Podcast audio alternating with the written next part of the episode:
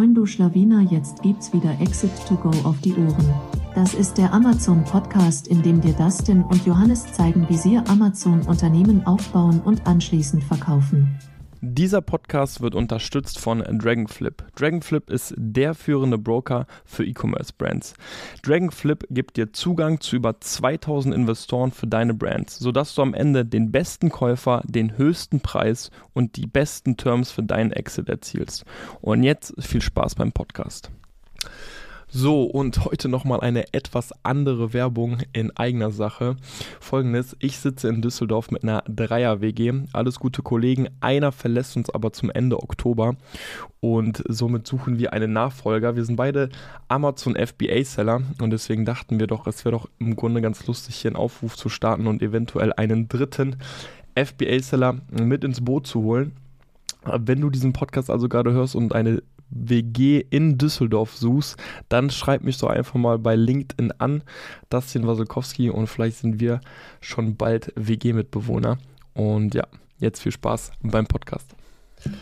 Moin zusammen und willkommen zu einer neuen Ausgabe von Exit to Go. Ähm, wir nehmen auf am 1. September, bedeutet eine Recap-Folge, Recap vom August. Alle, die, die gerade zuschauen, sehen auch, dass Johnny auch schon ein Excel-Sheet offen hat und wie immer werden wir zu Beginn ähm, über ein paar Zahlen sprechen und ich gebe einfach mal direkt das Wort an dich, Johnny. Moin zusammen, genau, wir gehen wieder unser Weekly ähm, Reporting Sheet durch, das auf den Sellerboard Zahlen basiert. Ähm, das Sheet findet ihr auch auf unserer Website zum Download. Genau, Ganz kurz, da wird es auch noch eine Folge zu. Generell, es werden jetzt in Zukunft auch ein paar Folgen kommen, wo wir ein paar Sheets von uns vorstellen. Ähm, auch zu PPC, da kommen wir gleich später nochmal zu. Aber ja, da kommt auf jeden Fall auch eine Folge zu. Genau. Ähm, bei der letzten Recap-Folge haben wir ähm, gesagt, dass wir ungefähr 35.000 Revenue im August machen wollen. Tatsächlich sind es dann jetzt ähm, knapp 48.000 geworden, also oder 48.000 netto. Also können wir dann trotzdem in die äh, Titelfolge ähm, 50k Umsatz schreiben, Johnny? Äh, runden tun wir nicht. Runden tun wir nicht. Brutto, ist da, Brutto war drüber. Brutto, Brutto war drüber, genau. Aber ich schaue, ich schaue immer ja. auf Netto-Umsätze, weil Brutto ist eigentlich nicht so. Ähm, ich ja. bin Marketer, ich gucke auf Brutto. Du schaust immer Brutto, ich weiß. Ja.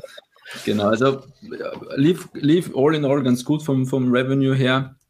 Wir sehen es dann weiter unten an der Cross-Profit-Marge. Das heißt, ähm, abzüglich dem Wareneinsatz, da sind wir bei 60 Prozent. Das ist eigentlich relativ gering und ähm, da wollen wir auf, definitiv auf 70 Prozent hoch. Der Grund ist, dass wir ähm, viele Wine, ähm, also diese ganzen Produktlaunches hatten und auch viel mit Wine gearbeitet haben. Kann das, da wird das dann später noch was erzählen. Das ist so, dass man die Produkte halt auch herschenkt oder hergibt. Dementsprechend ja. hat man dann eine schlechtere Cross-Profit-Marge. Genau, dann Net Profit in Summe waren das 6K, ähm, also profitabel, aber auch noch viel zu wenig im Prozent, also das sind knapp ähm, 14 Prozent. Auch da sollte man eigentlich so 20 Prozent anstreben, ähm, weil es ja das Ganze noch vor Gehälter ist, vor äh, Steuerberatungskosten, vor Tools etc. Und genau, da ist das Ziel auf jeden Fall 20 Prozent. Hier sind wir noch so gering, weil eben Produktlaunches und hohe Retouren, muss man sagen, und auch eben die ganzen Wine-Rezessionen. Genau. Ähm, ja, magst du noch ähm, Ja, also ich, ich finde es trotzdem aber interessant zu sehen. Ähm, also im August hatten wir auch ähm, beispielsweise große Anlieferungen, Palettenanlieferungen, werde ich auch noch gleich ein bisschen was zu erzählen. Ähm, obwohl das Ganze stattgefunden hat im August, hat sich die Net Profit Marge nicht deutlich verschlechtert zum Vormonat. Ich meine, da hatten wir auch ein, zwei Launches, aber die hat sich noch nicht deutlich verschlechtert, aber ja, langfristiges Ziel. Ähm, 20 Prozent haben wir uns so einfach so als Benchmark gesetzt. Da wird es sicherlich genau. ein Produkt geben, was, was mehr hat, eins, was weniger hat, aber im Schnitt wollen wir nach PPC, äh, wohl gesagt, äh, bei 20 Prozent rauskommen. Genau. Erstattungen sind leider immer noch ähm, relativ hoch, so bei also zwischen 7, 9 Prozent. Ähm, das Problem haben wir vor allem bei einem Produkt, das wir auch schon in der letzten Episode besprochen haben, dass die Charge einfach schlecht war und ich glaube, das ist jetzt auch noch ein Thema noch heute, was wir da, ähm, was, was so passiert ist und wie wir das besser machen wollen. Und vielleicht auch die Conversion Rate, vielleicht ist das auch ein spannender Wert für alle. Der liegt bei uns im Schnitt so bei ähm, ja, zwischen 8% und 11%, ähm, so in den Dreh herum. Und genau, war auch, ist eigentlich, also sind eigentlich relativ zufrieden mit der Conversion Rate. Ja, auch hier ein Comment, also da gehe ich tatsächlich davon aus, dass das in Zukunft noch einen Ticken besser wird, viele Produkte. Also es gibt jetzt keinen linearen Anstieg, je mehr Bewertungen, ähm, desto höher die Conversion Rate. Also am Anfang ist es einfach exponentiell, ne? also ob du null Bewertungen hast oder fünf, das ist einfach ein exponentieller Anstieg, aber ob du jetzt später 100 oder 200 hast, so, da wirst du halt nicht mehr diesen äh, linearen Anstieg sehen. Ähm, Nichtsdestotrotz, die meisten Produkte befinden sich ja, wie gesagt, im Launch. Das heißt, die Bewertungsanzahl ist immer noch sehr gering, teilweise unter 20, teilweise unter 15. Ähm, das heißt, da gehen wir noch davon aus, dass sich die Conversion Rate verbessert. Plus ähm, wir testen jetzt ja auch äh, diese, diese Testsiegel. Das sei vielleicht an dieser Stelle einfach mal gesagt. Wir bauen jetzt immer mehr Testsiegel ein. Dort führen wir gar tatsächlich auch einen Split-Test auf Amazon selbst durch. Also wir haben ähm, einen Split-Test laufen, wo man diesen, äh, wir haben da Testsiegel online oder Online-Testsieger. Äh, die waren ja auch hier im Podcast. Haben wir jetzt einen Split-Test am Laufen. Ähm, wie wirkt sich das auf die Conversion Rate aus, wenn man so, so ein Testsiegel im Hauptbild direkt hat? Ähm, und was man auch noch sagen muss, äh, also ich kann mir gut vorstellen, dass äh, viele eine etwas höhere Conversion Rate haben. Ähm, wir gehen jetzt aber mit, äh, im Preissegment immer weiter nach oben. Also wir haben jetzt auch letzte Woche ein Produkt gelauncht, was um die 100 Euro kostet. Und tendenziell ist es ja schon so, je höher, also je höher preisiger ein Produkt, umso niedriger wird die Conversion sein, auch wenn das jetzt ein bisschen pauschal gesprochen ist. Ähm, aber overall wird man, glaube ich, dennoch diesen, diesen Trend erkennen können. Genau, ansonsten haben wir ein neues Produkt gelauncht. Ähm, ich glaube, das war Ende August, also die letzte Augustwoche, ähm, genau. haben wir jetzt schon 3K Revenue erzielt. Und genau, das soll, wird auch im September eigentlich vom Revenue das stärkste Produkt sein, jetzt vom, vom, von der Planung her. Genau, also jetzt um vielleicht auch so, so ein bisschen äh, diesen, diesen, diesen Schlenker zu machen, das ist das 100 Euro Produkt, ein sehr stark saisonales Produkt und das war auch, da haben wir dann eben auch gesagt, hey, wir wollen eigentlich alles jetzt direkt zu Amazon schicken, zu Amazon einlagern und ähm, deswegen haben wir uns auch hier dann erstmalig für eine Palettenanlieferung tatsächlich entschieden und hier einfach ein bisschen ausgeholt. Ich hatte vor Palettenanlieferungen tatsächlich immer sehr viel Respekt, einfach weil zu meiner Zeit bei Solid Mind ähm, wir damals für ein, zwei Kunden Palettenanlieferungen gemacht haben. Es war, es ist jetzt aber bestimmt drei Jahre her. Und es gab eigentlich immer Komplikationen. Und ich habe immer nur, wenn ich so gehört habe, der Kunde will mit Palette anliefern, war ich schon so, oh mein Gott, das wird nichts. Ähm, aber wir haben uns hier eben äh, dafür entschieden, ähm, weil es eben auch kostengünstiger ist. Und an dieser Stelle auch einfach äh, Shoutout und nochmal ein riesen Dankeschön an Luke, äh, ich hoffe, der hört den Podcast gerade auch, ähm, der hat uns da äh, geholfen, der hat mir vor allem geholfen bei der Palettenanlieferung, sind mir die Anforderungen nochmal ein bisschen durchgegangen und ähm, ja, wenn ihr da Fragen habt, da könnt ihr auch gerne einfach mal auf uns zukommen. Wir haben uns jetzt so selbst ein PDF erstellt mit den ganzen Fallstricken, die man beachten sollte, wenn man eben eine Palettenanlieferung erstellt. Overall muss man aber ganz klar sagen, ist es nicht mehr so kompliziert, wie es noch vor zwei, drei Jahren war. Amazon ähm, kooperiert selbst jetzt mit Kühne und Nagel. Das heißt, man kann sozusagen also so einen Amazon-Transportdienstleister auswählen. Kühne und Nagel kommt dann an den gegeben, angegebenen Ort, äh, holt die Ware ab und es gibt dann einfach nur ein paar Dinge zu berücksichtigen, wie eine Palette verpackt, also umwickelt sein da äh, sollte, äh, wie hoch die sein darf, solche Punkte. Die muss man dann einfach einmal, ist einfach eine Fleißarbeit, einmal abarbeiten, sich anschauen, okay, was muss dieses Produkt erfüllen. Und es gibt gerade einen ganz, ganz starken Rabatt, wenn man das gerade nutzt. Und deswegen ähm, hat sich das auf jeden Fall für uns rentiert. Ähm, deswegen war ich sehr beruhigt, als das abgeholt wurde und eingelagert wurde. Ich war tatsächlich sogar sehr, sehr positiv überrascht, wie schnell Amazon das Ganze auch eingelagert hat. Also ich meine, das tracken wir nicht, ähm, aber ich, vom Gefühl würde ich sagen, im Schnitt brauchen wir so vielleicht zwei Wochen, zwei, drei Wochen, bis wirklich alles eingelagert ist, wenn wir mit äh, Paket einsenden. Und hier war es so, dass die Ware, glaube ich, an einem Freitag abgeholt wurde und die da Woche darauf, am Dienstag, waren schon die ersten Einheiten online und dann auch direkt ein ganz großer Teil davon, ähm, also über die Hälfte. Ähm, und das zeigt einfach, dass Palettenanlieferung mittlerweile wirklich gut funktioniert und da will ich wirklich auch den Leuten so ein bisschen die Angst nehmen, falls sie noch welche haben, auch äh, Shoutout Lux, äh, ich glaube, der hört den Podcast zwar nicht, aber äh, die Jungs. Was, ähm, Junge, wenn du den nicht hörst. Ja, der hört den nicht. Ähm, aber die Jungs ähm, äh, liefern tatsächlich gerade auch mit Palette an äh, und da hatten die auch so ein bisschen Respekt. Da haben wir auch gesagt, ey, ganz ehrlich, so, so, so krass ist das gar nicht mehr. Äh, das heißt, wenn ihr irgendwie große Produkte habt, wenn ihr die ganze Zeit per Paket anliefert, schaut euch das mal an, weil eventuell kann man wirklich auch viel Kosten dadurch sparen. Genau, so viel dazu. Und das ist eben das, das neue Produkt, Produkt D. Das wird jetzt auch ein sehr, sehr spannender Monat, beziehungsweise zwei spannende Monate, weil es eben schon stark saisonell ist. Genau. Äh, so viel eigentlich zur Zahlenzeit. Also wie gesagt, 52k Revenue, 6000 Net Profit. Ähm, genau, ist jetzt nicht perfekt und ist auch völlig okay für die Launches. Und ähm, genau. Was wäre dein Forecast für, für September vom Revenue her? Was ist unter ähm, Das ist mein. Äh, äh, also schon mal, äh, geil muss man sagen, wir haben äh, uns ja übertroffen auf jeden Fall letzten. Ne? Ich meine, wir haben letzten, ach nee, was, das war der 35 davor, ne? hatten wir gesagt, doch, doch. 35, ja, guck mal, das ist auf jeden Fall übertroffen. Ich sage, also muss schon gut anlaufen, das eine Produkt, aber so die 75, die 75 wären gut, ja. Okay, wenn die anderen Produkte, ja, also. Genau, weil man muss, äh, genau, ich bin gerade im Kopf durch, weil man muss sagen, wir haben von den anderen Produkten gerade, also wir werden out of stock gehen von den anderen Produkten. Sollte sich noch ausgehen dieses Monat, glaube ich. 28 ich, Tage. Ja, ich glaube, ich glaube ehrlich gesagt nicht. Ähm, müssen wir gleich nochmal genauer schauen. Aber ja, ich sag jetzt mal 75k. 75k für nächsten Monat. Ja. Ich bin ein bisschen pessimistischer. Ähm, ich sag mal 70, so 65, 70. Ach, redest du von Brutto oder Netto jetzt? Ich, ich rede ja immer brutto, weißt du Ach so, okay, okay. Ja, dann passt es ungefähr, ja, genau. Ja, brutto 75. Äh, okay. man, muss, man muss ja sagen, ähm, dieses saisonelle Produkt hängt halt stark vom Wetter ab und ähm, tendenziell, je mehr wir Richtung Herbst gehen, umso besser wird das performen. Und jetzt ist gerade das Wetter tatsächlich noch gut für NRW gesprochen. Ich kenne jetzt nicht die Wetterbedingungen in ganz Deutschland, ähm, aber es ist halt stark davon abhängig. Aber, aber ja, lassen wir mal 75 brutto im Raum stehen. Okay. Sweet. Genau.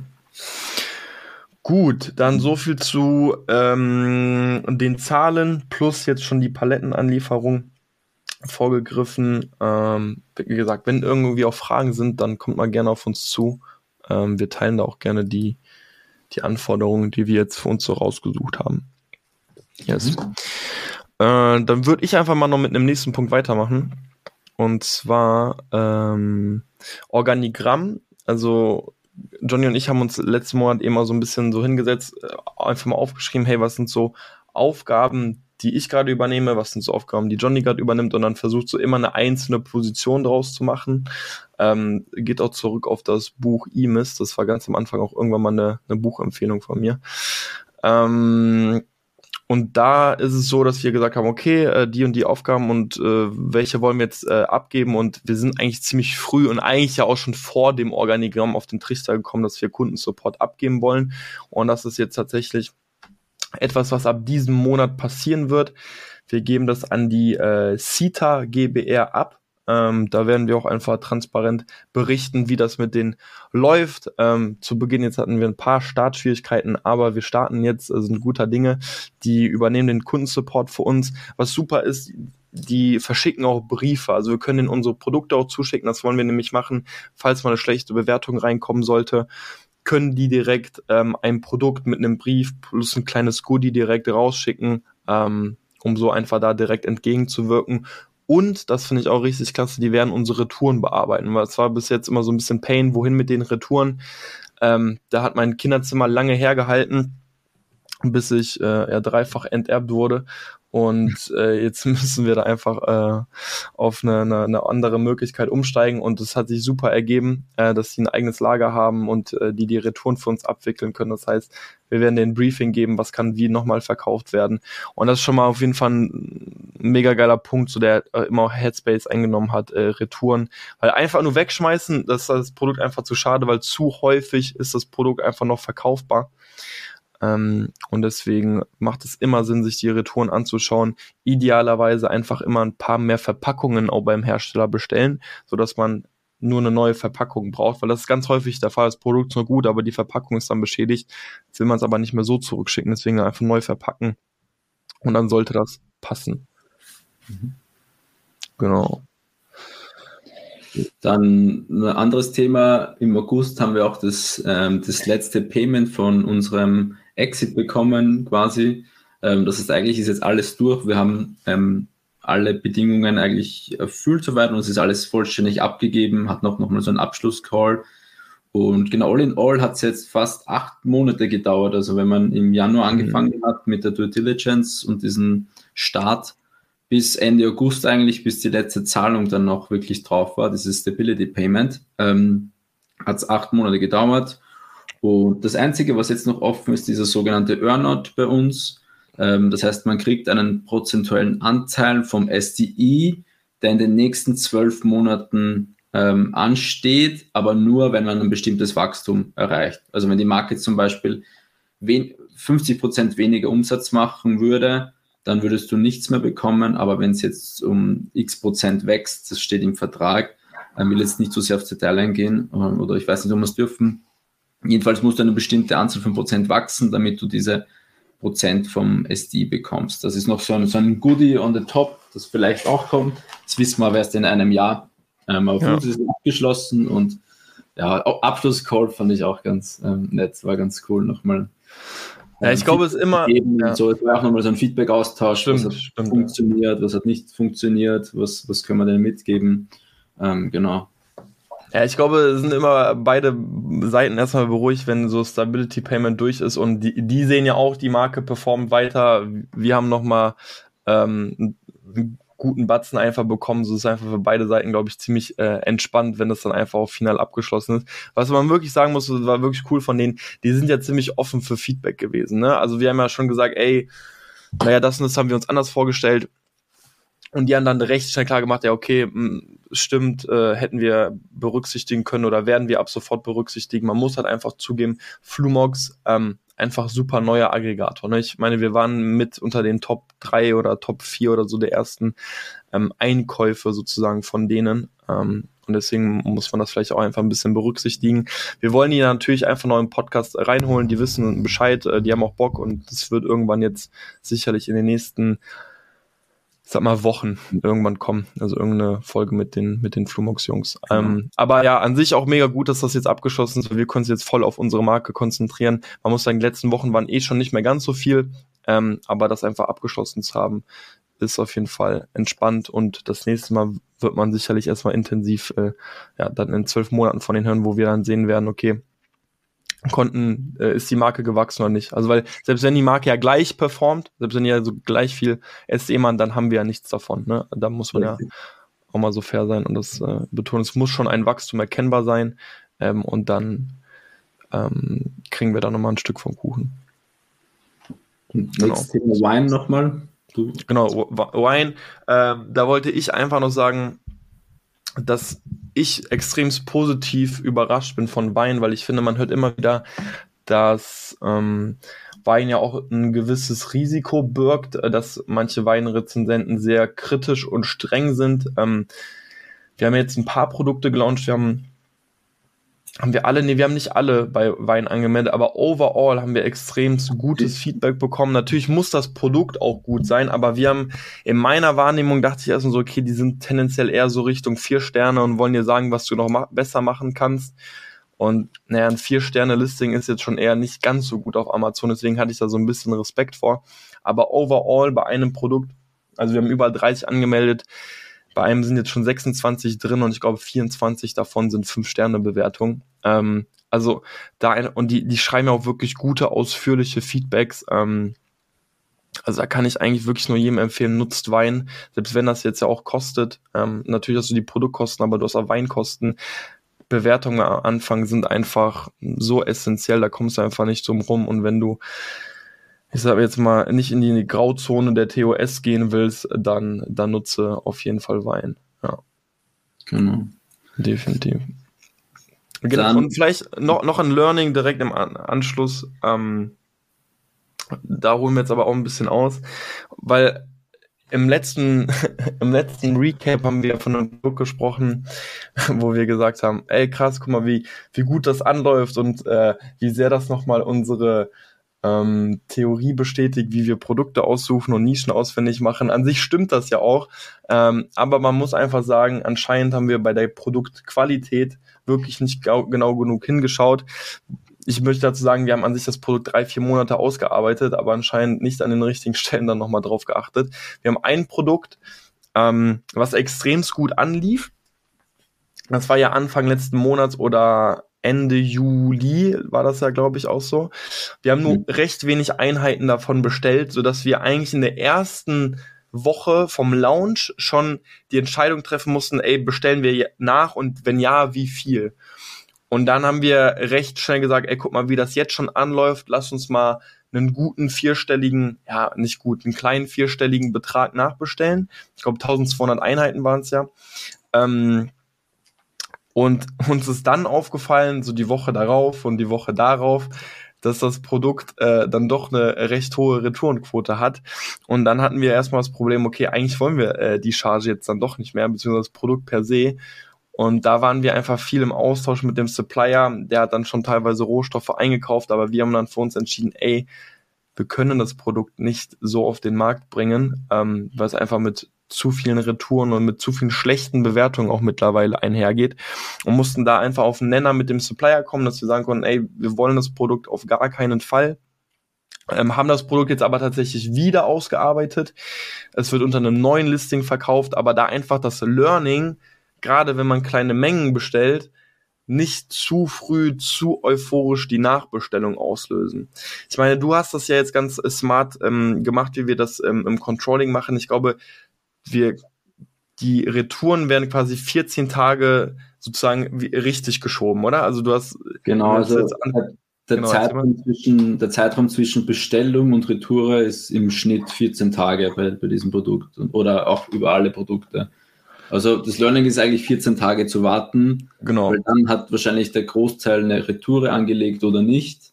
Oder weiß man, wie, wie, wie viel das ist und erst dann bestellen, wenn man dann einfach so das Feedback hat. Ähm, genau, also das ist jetzt unsere KPI oder ein bisschen eine, eine Basis, woran wir uns jetzt greifen. Zwei Wochen abwarten und danach erst wieder bestellen, wenn es wirklich so notwendig ist, wie es in dem Fall war. Ist ja auch nicht bei jedem Produkt so hm. der Fall, dass man sofort nachbestellen muss. Ähm, in dem Fall war es halt. Aber, aber dennoch so das Learning ne, innerhalb der ersten zwei Wochen, die Zahlen, die müssen einfach relativiert werden. So, du wirst eine sehr niedrige Retourenquote haben, die wird aber nichts aussagen, so weil einfach der, der Zeitpunkt noch nicht da ist für eine Retour. Genau. Ja. Gut. Next point.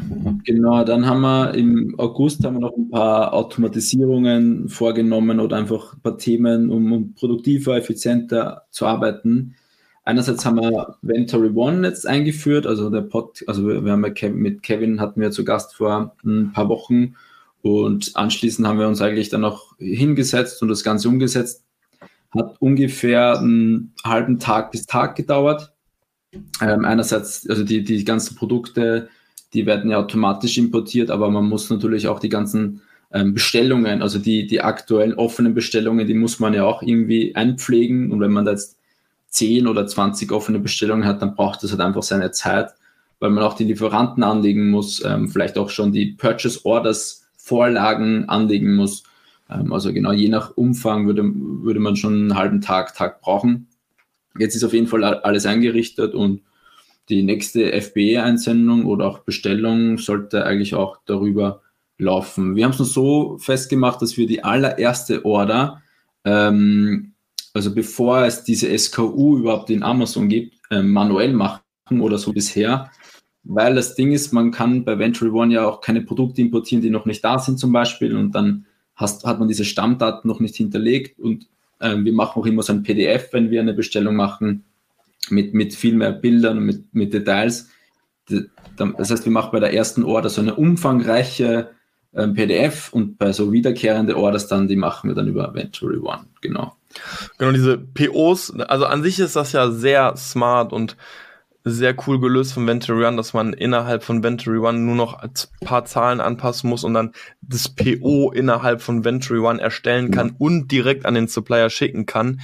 Und was John jetzt aber meinte mit dem, äh, am Anfang machen wir ein PDF, am Anfang ist es halt so, dass bei der ersten Bestellung das PO nochmal sehr detailliert ist, sehr ausführlich. Man kann bei Venture Run eben, wie gesagt, keine Bilder einfügen, wo wir nochmal sagen, wenn wir irgendwas angepasst haben, dann kriegt das nochmal einen konkreten Hinweis im PO, dass das und das angepasst werden soll. Das heißt, bei der Erstbestellung wollen wir nochmal ganz sicher gehen, dass auch wirklich jedes einzelne Teil, jede Größe, Länge einfach eingetragen ist, mit einem Bild dokumentiert ist, dass es einfach nicht zu, ja, zu, zu Missverständnissen kommen kann. Und ab der ersten Bestellung ist eigentlich ja klar, okay, so und so ist das Produkt. Meistens gibt es irgendwie nochmal ein, zwei Anpassungen, aber die kann man dann innerhalb von Venture One einfach hinzufügen ähm, und dann da rausschicken. Ich muss sagen, ich habe jetzt noch fast eigentlich hatte ich noch gar keine Berührungspunkte mit Venturon. Also wir wollen ja sozusagen die erste Anlieferung jetzt dann machen. Ich kann dazu tatsächlich noch gar nichts sagen. John hat, Johnny hat mir dann nochmal die Einführung gegeben, nachdem wir mit äh, Kevin ja gesprochen haben, weil Johnny hat das Ganze bei uns eingerichtet. Ich glaube schon, dass das eine Zeitersparnis werden wird, aber man muss einfach auch, glaube ich, damit arbeiten, sondern du musst einfach warm ja. werden damit ähm, und dann ist das auch eine Zeitersparnis. Auf den ersten Blick ist es, ähm, ist der Eindruck super. Also auch von der Übersicht her und so weniger Excel-Sheets, ein bisschen mehr automatisieren. Ich, ich finde, sobald man wirklich mehr SKUs hat, dann, dann macht es auf jeden Fall Sinn.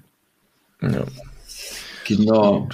Ein anderes Thema, was, was, womit wir uns noch beschäftigt haben, ist das ganze PPC. Und zwar jetzt nicht die Strategien oder so, sondern einfach die Bearbeitung von ähm, oder die Analyse von diesen PPC-Daten. Ähm, und da haben wir ein Sheet gemeinsam gebaut ähm, und auch ein, ein, Template, was wir auch gerne zur Verfügung stellen. Ich teile mal wieder kurz den Schirm für alle, die zusehen. Ähm, dann kann ich kurz erklären, was das Ziel dahinter ist oder wie das so funktioniert. Genau, also ähm, für, für ich, also je, wahrscheinlich jeder arbeitet anders, was PPC angeht, aber unsere Basis ist mal dieser Sponsored Products ähm, Report.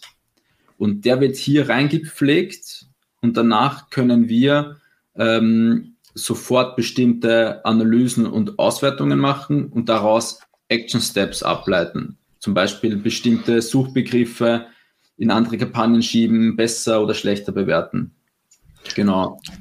Sag genau, gerne. vielleicht ein, zwei Worte dazu. Also am Ende des Tages, denke ich, laden sich einige Seller auch den Search Term Report runter und arbeiten selbst mit sehr vielen Filtereinstellungen, um sich sozusagen die relevanten Suchbegriffe ähm, dann eben rauszusuchen. Jetzt das habe ich jo Johnny sozusagen gezeigt. Ich so, hey Johnny, guck mal, das ist unsere Kampagnenstrategie und ich habe gefühlt, ich mache einfach extrem viel, wenn dann in Excel.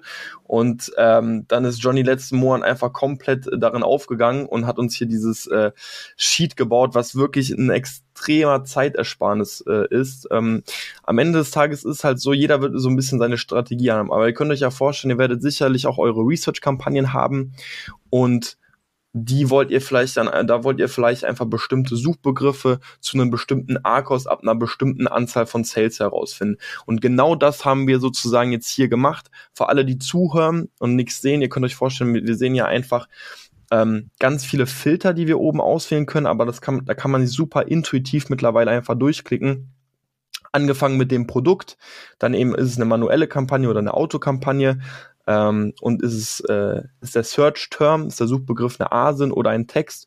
Und dann kann man schon die konkrete Kampagne aussuchen und dann kommen eben diese Filter, wie beispielsweise okay, zeig mir zum Beispiel zeig mir beispielsweise in unserer Research Kampagne ähm, oder in unserer Autokampagne, alle Autokampagnen heißen bei uns eine 1 vorne, ähm, alle Suchbegriffe, die zwei bis drei Sales gemacht haben uh, und einen ARCOS von unter 25 Prozent. So, und dann äh, wird mir genau das nämlich äh, unten ausgespuckt, äh, Suchbegriff des Kunden, das heißt, das ist auch schon gehighlightet. Wir haben jetzt hier, Johnny hat jetzt hier so ein paar Sternchen hinzugefügt. Wir haben leider, äh, wir haben unsere Suchbegriffe, also weil es wirklich ein Wort ist, haben wir jetzt die, die Suchbegriffe ein bisschen geschwärzt halt. Also normalerweise genau. stehen da halt eure Suchbegriffe und eure genau. Namen. Bei uns steht jetzt nur Produkt A, Produkt B oder Sternchen, Sternchen, Sternchen. Richtig, aber der, der Use Case sollte eigentlich klar werden. Das sind die Begriffe, die gehighlightet sind und mit denen arbeiten wir dann. Das heißt, wir haben dann einen weiteren Reiter, wo wir ganz genau sagen können, okay, dann äh, ziehen wir das beispielsweise in eine Breakout-Kampagne. Und das erspart einfach unglaublich viel Zeit, weil ich mit drei, vier Klicks genau die Search Terms mir anzeigen lassen kann, ähm, die ich brauche und mit einem Klick ist es aus dem Makro hinterlegt, kann ich alle Filter löschen und ähm, dann sozusagen das nächste Produkt angehen. Und das ist auch etwas, was wir euch super gerne zur Verfügung stellen wollen, weil ich der festen Überzeugung bin, ey, das ist so eine krasse Zeitersparnis. Da müssen wir einfach noch schauen, wie kriegen wir dieses Template so hin, dass das einfach jeder für sich nutzen kann, weil ihr seht jetzt beispielsweise Kampagnenstrategie, alle unsere Kampagnen haben eine Zahl vorne, damit wir es besser einordnen können. Das heißt, es gibt Nuller-Kampagnen 1, 2, 3, 4, 5, 6. Ähm, das werdet ihr sicherlich nicht so haben. Das heißt, wir müssten einfach mal schauen, wie kriegen wir das vom, vom, von der Struktur so hin, ähm, genau, dass das dieses ja. Sheet für jeden äh, verwendet werden kann. Das kriegen wir auf jeden Fall hin irgendwie. Also schreibt uns gerne, wenn wir da nochmal ein gesondertes Video machen sollen, wie man zum Beispiel die Daten aktualisiert oder wie, wie Dustin dann vielleicht auch wirklich operativ darin handelt und welche Filter er setzt, damit er welche Action Steps setzen kann. Ähm, wir wollten jetzt einfach nur grob eingehen, woran, woran wir arbeiten. Ja. Und genau, vielleicht auch, vielleicht auch noch ganz. Genau, ganz kurz bevor wir rübergehen, weil das finde ich auch noch richtig spannend, ähm, was wir nämlich auch machen. Wir von diesen Search Terms sozusagen, mit denen wir dann arbeiten wollen, ist angenommen, ich habe in der Autokampagne bei einem Produkt, sage ich jetzt mal, sechs Suchbegriffe gefunden.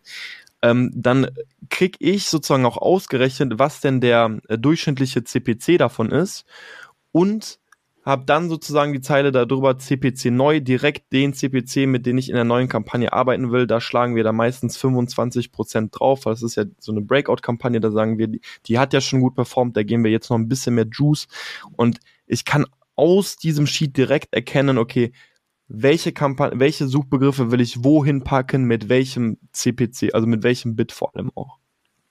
Genau. Genau, das wollte ich noch sagen.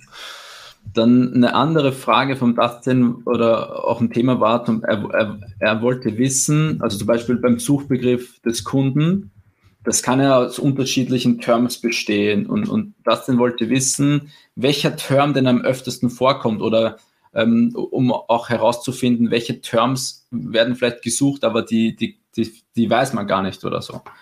Und, und dann haben wir quasi alle Terms aufgesplittet, also das geht über so eine Power Query, ähm, sodass man die einzelnen Terms auch bewerten kann.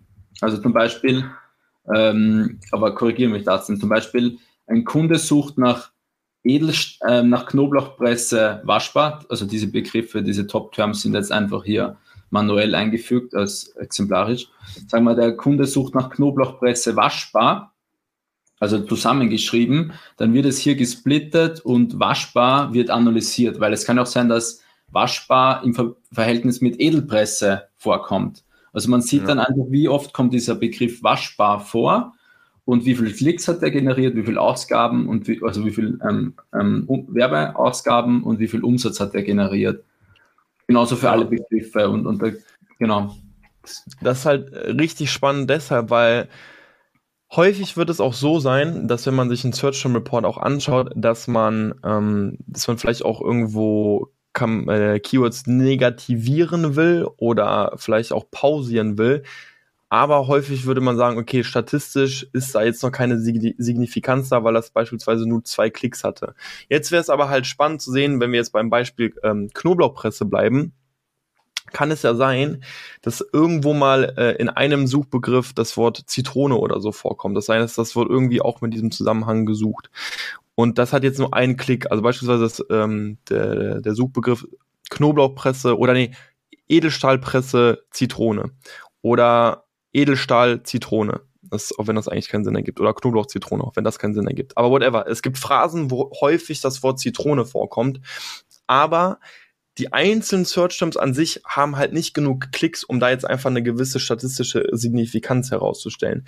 Deswegen, wenn wir das aber aufsplitten und sehen, ah, okay, guck mal, insgesamt über die ganzen Suchbegriffe verteilt, kommt das Wort aber über zehnmal vor und hat vielleicht keinen Umsatz generiert, können wir halt super das Wort Zitrone auf Negativphrase setzen und werden für ganz viele Suchbegriffe nicht mehr ausgespielt, wo wir einfach keine Sales generieren, wo man, wenn man sich den Suchbegriff einzeln anschauen würde, sagen würde, ja, eigentlich müsste ich ja noch warten, um hier wirklich eine Entscheidung zu treffen. Dafür ist es eben auch super, super spannend, aber eben auch einfach, um gewisse Zusammenhänge zu sehen, ähm, wo werden wir ausgespielt, wollen wir vielleicht auch einfach auf gewisse Keywords nochmal stärker eingehen. Auch hier könnte man Breakout-Kampagnen ähm, äh, draus bauen. Das sind alles super spannende Infos. Man muss ganz ehrlich sagen, ich fange diesen Monat an, mit diesem Sheet eben zu arbeiten. Wir hatten heute noch den letzten Call, wo wir das finalisiert haben, das Ding, aber ich bin jetzt auf jeden Fall schon, schon sehr, sehr hyped.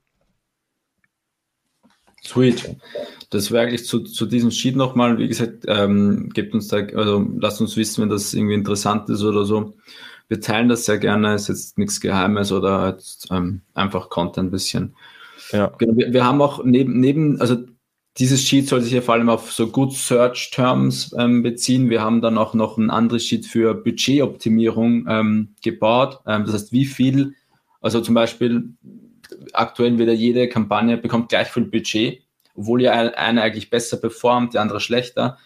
Und bei, bei diesen anderen Sheet, ähm, das können wir auch mal scheren, geht es einfach darum, diese Budgets umzugewichten, dass meine Kampagne, die besser performt, ähm, mit mehr ROAS oder besseren ROAS als eine schlechte, dass die einfach mehr Budget bekommt und das auch automatisiert quasi in den Bulk-Sheet übertragen wird und dann auch hochgeladen, sodass man eigentlich nur noch ähm, das Tagesbudget eintragen muss für diese Kampagne und dann automatisch ein File kriegt, wo man das dann uploaden kann für diesen Bulk-Import.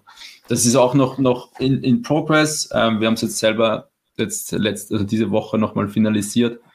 Aber auch da haben wir ein Sheet, falls das interessant ist, zum, zum Scheren. Ja, ich, ich glaube nämlich, ganz viele fangen halt einfach Kampagnen an und setzen einfach 10 Euro als Startbudget. So habe ich es auch einfach immer gemacht. Und wenn eine Kampagne gut lief, dann hat man der einfach mehr Budget gegeben. Aber man will ja seine Ads einfach effizienter machen, aber nicht einfach nur unbedingt den PPC-Hahn immer nur aufdrehen. Und deswegen ist da eben dieser Gedanke, gut performenden Kampagnen mehr zu geben und schlechten eben etwas weniger oder vielleicht auch da den Bit zu reduzieren, um man, um insgesamt eigentlich beim gleichen Budget zu bleiben, aber das eben einfach effizienter einzusetzen. Ich glaube, das ist an sich noch ein ganz, ganz spannender Punkt, gerade wenn man den Tacos als irgendwie eine wichtige KPI hat, um den einfach gut steuern zu können. Weil wenn ihr so einfach mehr Budget gibt, so dann werdet ihr vielleicht mehr Umsatz machen, aber gleichzeitig wird auch immer der Tacos dann steigen und dann ist es vielleicht irgendwann uneffizient oder dann sind die PPC-Sales immer größer und eigentlich will man ja so viele organische Sales wie nur möglich. Genau. Genau. So viel zu den Sheets. Wie gesagt, da, da, da planen wir auch einfach noch was. Also ich möchte auch generell einfach mal eine Folge machen, wo wir unser Kampagnen-Setup aufstellen. Wir hatten jetzt ja schon ein paar Leute zu Gast, ähm, die eine PPC-Agentur haben oder sehr in dem PPC-Space bewandert sind. Da würde ich einfach super gerne einfach nochmal zeigen, wie wir unsere Kampagnen aufsetzen und dann im Anschluss eben diese Folge zeigen, wie dieses Sheet dann eben idealerweise für uns funktioniert. Plus dann eben noch ähm, dieses Budget-Sheet, wobei man da eben sagen muss, es ist noch nicht komplett ausgereift, aber es ist schon eigentlich zu 80, 90 Prozent auch, auch da final. Genau. Ja. Yes. So viel zu Automatisierung. Hast du noch was oder was? Das wären eigentlich meine Themen soweit. Was, was steht ja. am Fokusthema im September? Äh, ich habe tatsächlich nur noch einen Punkt, ähm, den ich gerne teilen würde, wenn ich gerade auf meine Notizen gucke. Und das ist das Thema, gerade wenn ihr Produkte launcht, weil das ist etwas, da das strugglen wir jetzt gerade ein bisschen. Und ihr mit einer Agentur arbeitet und ihr mehrere Produkte parallel launcht, das Thema Produktbilder einfach frühzeitig zu managen. Also weil wir laufen jetzt gerade Gefahr, Produkte zu bekommen, ähm, also welche im Lager sind, aber wir die noch nicht launchen können, weil die Bilder noch nicht fertig sind. Das ist krass zu sehen, weil eigentlich war es immer so, dass wir ein Produkt, keine Ahnung, früher, also habe ich ein Produkt in sechs Monaten auf den Markt gebracht.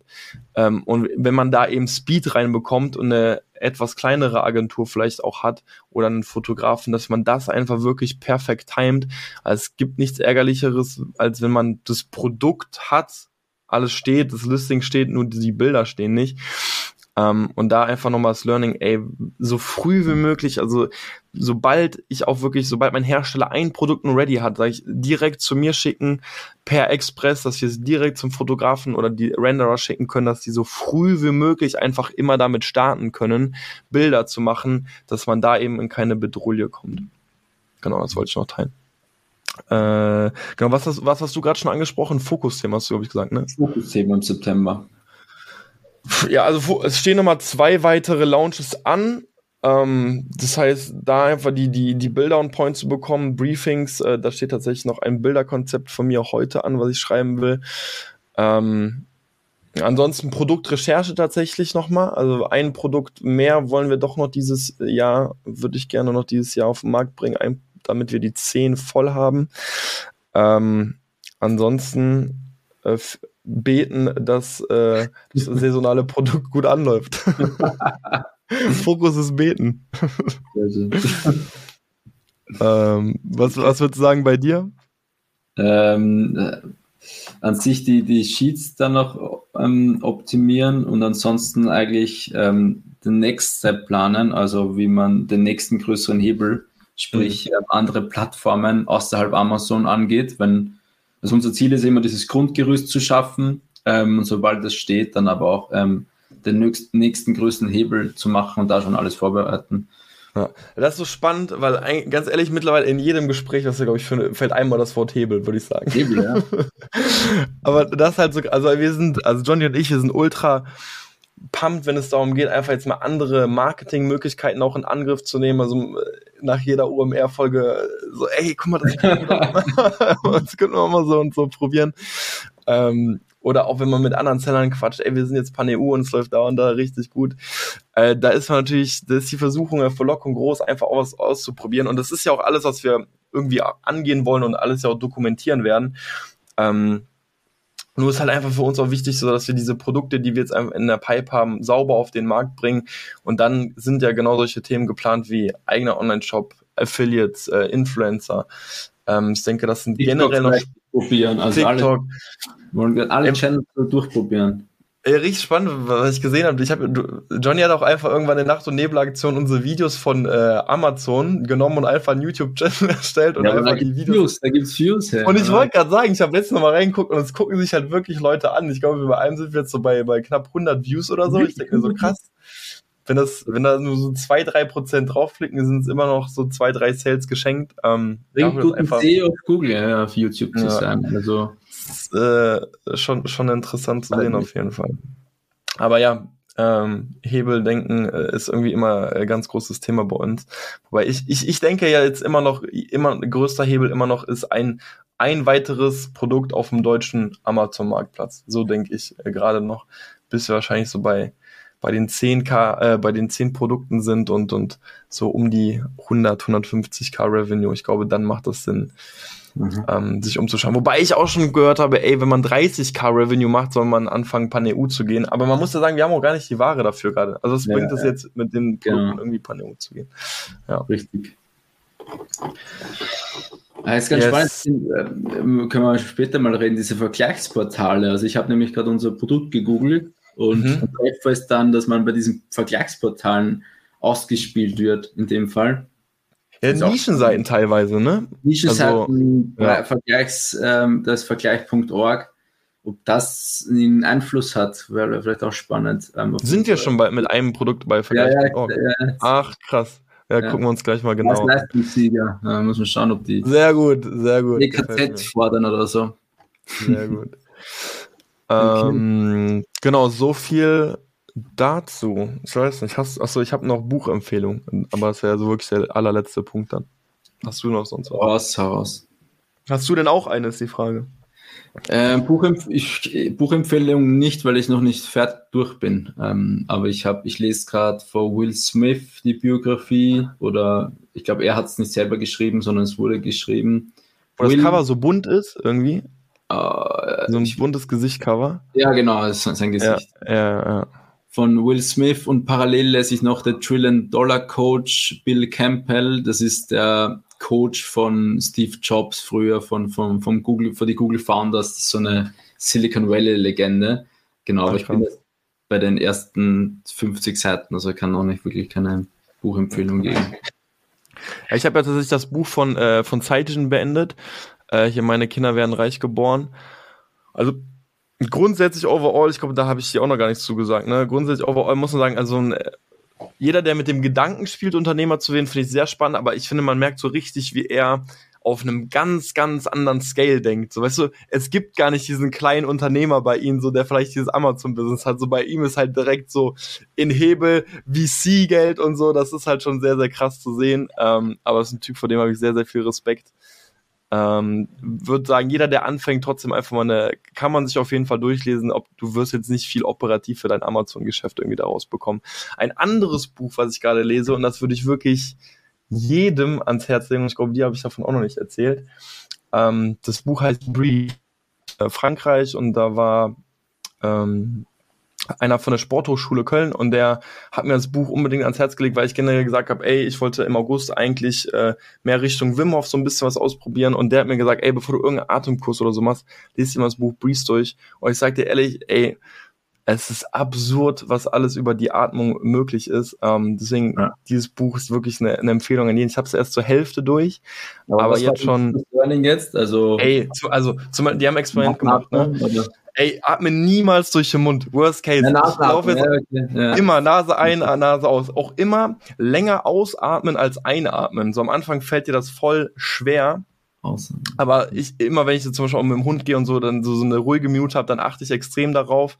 Auch beim Sport, wenn du beim Sport durch ein, immer durch die Nase atmest, kannst du extremst deine Leistung steigern. Und das ist mir heute Morgen im Gym noch aufgefallen. Ich so, ey, immer den Mund offen, weil wenn du so ein bisschen außer Atem bist, dann schnappst du eher durch den Mund, so quasi. Ja. Und mit wie viel Krankheiten das einhergeht, das ist wirklich absurd. Die zeigen das auch teilweise dann, ja. Ähm, so ein bisschen, es geht dann auch so ein bisschen Ernährung, dadurch, dass wir nur sozusagen so weiche Ernährung haben, dadurch fällt unser Kiefer ein, dadurch entstehen voll viele Krankheiten.